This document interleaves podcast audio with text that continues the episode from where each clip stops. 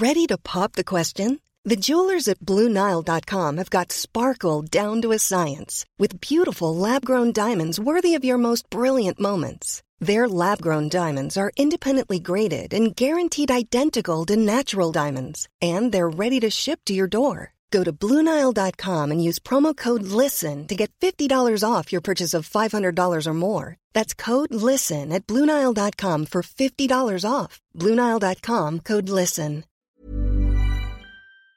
El Senado aprobó en lo general reformas al Código Nacional de Procedimientos Penales y otros ordenamientos legales para aplicar la prisión preventiva oficiosa a quien cometa pues muchos delitos, entre ellos los electorales, el robo de hidrocarburos, portación ilegal de armas y de pistolas de juguete, entre otros. Vamos a platicar del tema y como siempre le agradecemos a Miguel Ángel Mancera, integrante de la Comisión de Seguridad Pública del Senado de la República, que hable con nosotros aquí en este espacio. ¿Qué tal? Muy buenos días. ¿Qué tal? Muy buenos días, Lupita. Muy buenos días, Sergio. Eh, gracias, doctor Mancera, eh, senador. Oiga, la Organización de las Naciones Unidas ya había señalado que la prisión preventiva oficiosa viola la presunción de inocencia y las garantías individuales, pero en, lugar de suavizar, de liberalizar el régimen, aquí en México lo estamos endureciendo. ¿Por qué? Bueno, Sergio, este debate se dio precisamente en diciembre, digamos en diciembre de 2018, eh, en donde se votó y se amplió el catálogo del artículo 19 constitucional. Como bien recordarán ustedes, esta publicación fue 2019 y en 2019 quedó reformado el artículo 19 constitucional. Al reformarse el artículo 19 constitucional se incluyeron en él delitos electorales, se incluyeron los delitos, vamos a llamarlos coloquialmente de huachicol, se incluyeron también lo que llamaron delitos de corrupción y, eh, y algunos otros como fue el abuso sexual a menores y eh, el robo casa habitación, entre otras modalidades de robo y la aportación de armas de uso exclusivo del ejército sin licencia. Ese debate se dio eh, precisamente en diciembre de 2018 y fue publicado en el diario oficial en 2019. Sin embargo, quedó un transitorio, el segundo transitorio, que ordenó al, al Congreso, que ordenó al Poder Legislativo, hacer las adecuaciones al Código Nacional de Procedimientos Penales para precisar esta reforma. Eso no se había hecho. Y al no hacerlo, entonces la aplicación de aquella reforma al artículo 19 tenía una diferencia de criterios, lo que generó una contradicción de tesis entre dos tribunales colegiados. Y los tribunales colegiados al entrar en contradicción de, tesis, pues tuvieron que eh, acudir a la Suprema Corte de Justicia y la Suprema Corte de Justicia determinó que efectivamente se tenía que realizar esta tarea por parte del legislativo. Y eso es lo que se ha realizado, es precisamente, no es que en este momento se esté ampliando el catálogo del artículo 19, es que en este momento se está realizando aquella ampliación que se hizo eh, en, su momento y el debate que se dio en su momento. Tú me dices, bueno, ¿y por qué se optó por esto? Bueno, los argumentos fueron varios, los argumentos fueron diversos. Eh, se habló de que muchísimos delitos se estaban cometiendo eh, y no había manera de que se pudiera contener a quienes lo cometían a través de una medida cautelar efectiva. Ninguna otra y la, y la medida cautelar eh, de mayor peso que se tiene en este momento en el código es eh, la prisión preventiva y la propia, la propia constitución que en el artículo 19 la marca como manera eh, excepcional de aplicación. Entonces, eso fue, y por lo que hace a las armas réplica, que bien mencionaba Lupita, lo que se sanciona no es la aportación de las armas réplica, sino es la comisión de delitos eh, violentos, por ejemplo, un asalto con violencia, cuando se utilice este tipo de arma réplica, que ya está prevista en otras disposiciones, como es la ley del uso de la fuerza.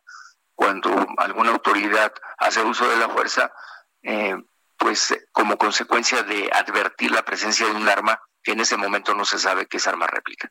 Doctor, se habla de que la prisión preventiva pues favorece el encarcelamiento injusto.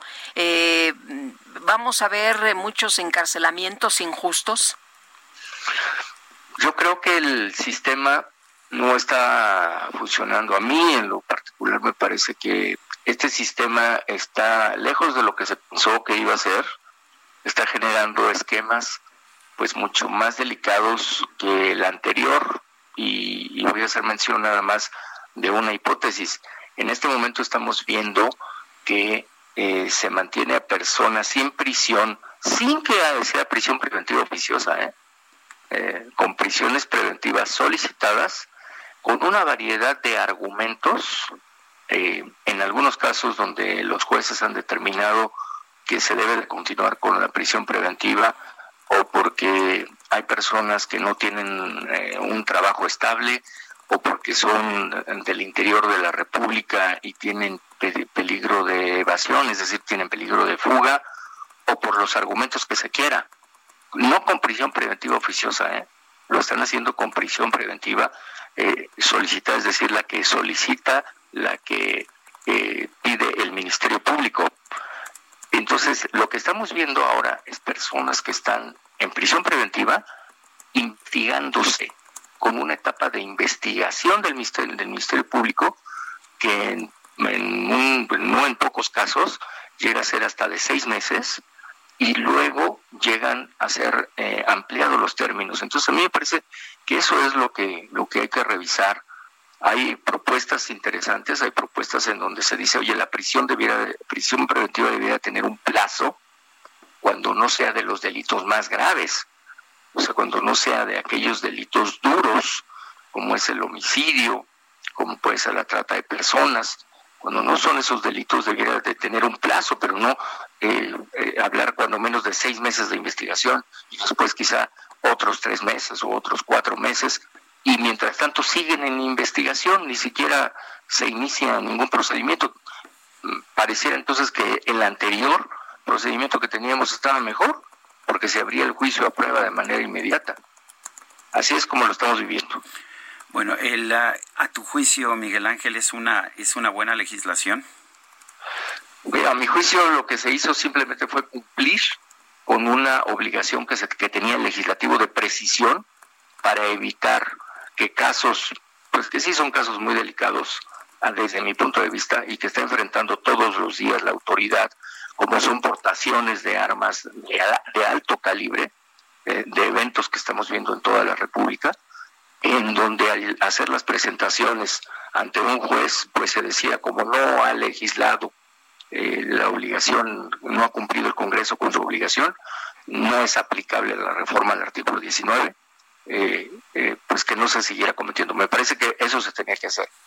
No es que digamos que la solución de todo eh, sea única. A mí me parece que debe ser integral, pero sí estoy convencido que no se debía permitir que las armas réplica se volvieran un modo operandi en, en ciudades. Varios gobernadores lo han dicho y ustedes conocen de muchos casos en donde al final se dice son armas réplica.